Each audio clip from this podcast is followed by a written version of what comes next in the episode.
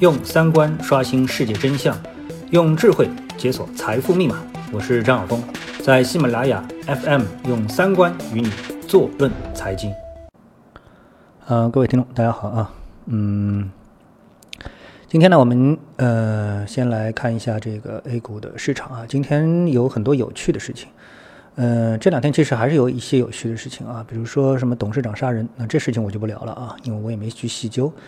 呃，因为这个事情之前，呃，在这个我们的市场当中也发生过，不是指杀人，就是董事长啊出现一些什么变故，对股价会产生什么样影响啊？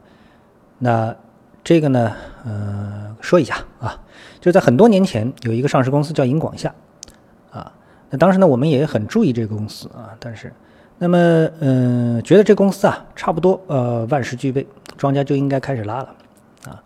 这时候呢，突然呢出了一个消息，啥消息呢？这个董事长啊，嗯，暴毙啊，呃，哪一天呢？哎，很戏剧化，二月十四日情人节啊，呃，那就不多研究了，对不对？现在大家都懂了啊。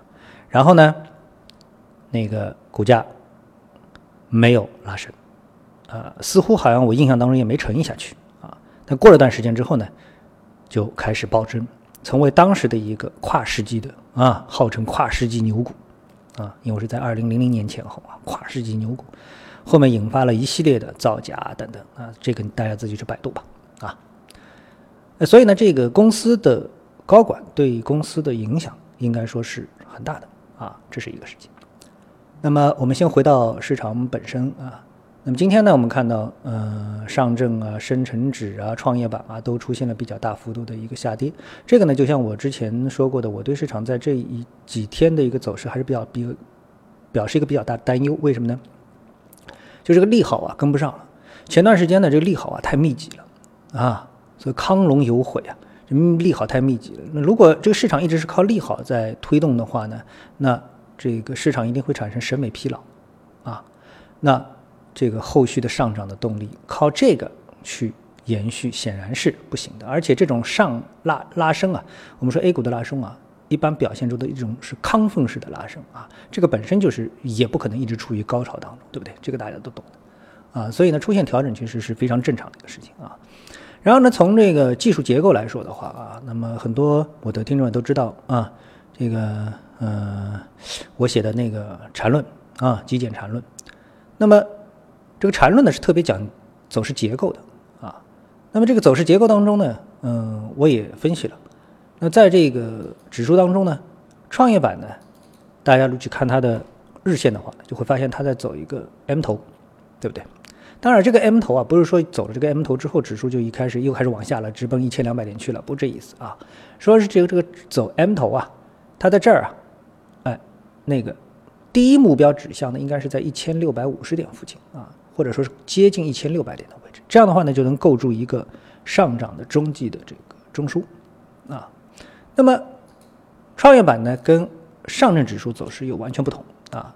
上证指数其实是拉出了这个中枢，所以两者啊，它现在是不同步的啊，不同步的。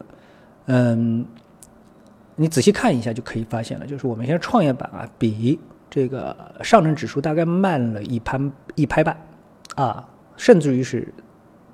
这个两派，啊，这样的一个节奏，啊，慢的很明显，啊，那么由于啊，创业板它在很明显的要走这么的一个 M 头的一个结构，所以导致上证指数在这个位置上面呢，它也涨不动，啊，也涨不动，它就被拉下来了，啊，这就像以前道琼斯啊道氏理论当中所说的就是两个指数啊，两个指数啊，一个叫交通指数，一个叫工业指数，两者不可能长期出现背离。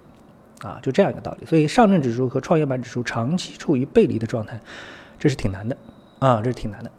那么，所以呢，两者呢，今天呢就都被拉下来了啊，拉下来。当然，主要原因我认为是其背后的这个基本面、消息面啊，就它这个消好消息啊，它不能持续所造成的啊。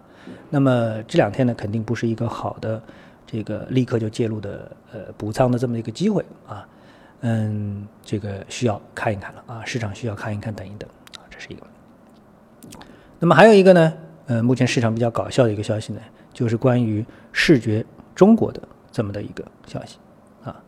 那么呃，做自媒体的啊，写公众号的，特别是你写到了二线、一线的话，啊，基本上可能都碰到过这么的一个流氓公司啊。嗯，这公司呢，它就是做了一个这个图片的啊库，然后呢，怕他把这个图片库里面呢。这个所有的图片啊，这些图片库为什么收金库呢？就是说它都有版权，啊，都有版权。如果你用了一个图片，哎，一不小心，其实是很容易一不小心的就用到了他的库里面的这个照片的话呢，那你就侵犯了他的版权、知识产权，啊，那他就要来跟你打官司了。所以这家公司的盈利模式啊，几乎就是以这种流氓方式在跟你较劲儿，啊。那么很多做自媒体的人啊，大家都看公众号就知道了。那么前面都会用一幅图啊，一张照片作为公众号，哎，一用就中刀，一用就中刀，啊，这个是业界的啊，可以说是这个这个这个怎么说苦情久矣啊啊，这这个怎么说就这么一个句话，大家都被他害苦了很久了，动不动群里面就会说，哎，我今天被收到这个呃律师函了，我该怎么办啊？我怎么办？那今天呢，哎，可以说是大快人心的一天啊。那么前后因果。啊，其实是蛮蹊跷的。为什么呢？因为据说这家公司明天有相当大量的这个啊解禁股要上市啊。为什么就在这一天，哎，这个出现了这么的一个变局呢？啊，和昨天的黑洞当然有关系，但是我觉得啊，更多的情况是真的，他坑了太多的人，他把他的船票送到了一个他不该送到的地方，哎，这次被逮住了。啊，那么为什么你想这个，连共青团网站啊都能够做出这么及时的反应来指责他啊？这些图片难道你也都有版权吗？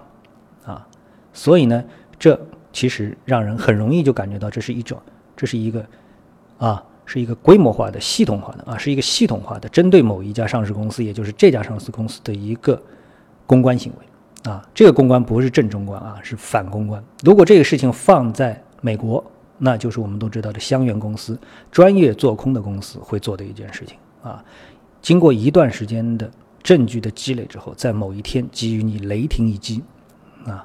那对这家公司来说的话呢，因为中国没有做空制度啊，嗯，所以呢没有办法通过做空这家公司来获利。但是啊，我就是想做空你，哎，就是想让你股价跌。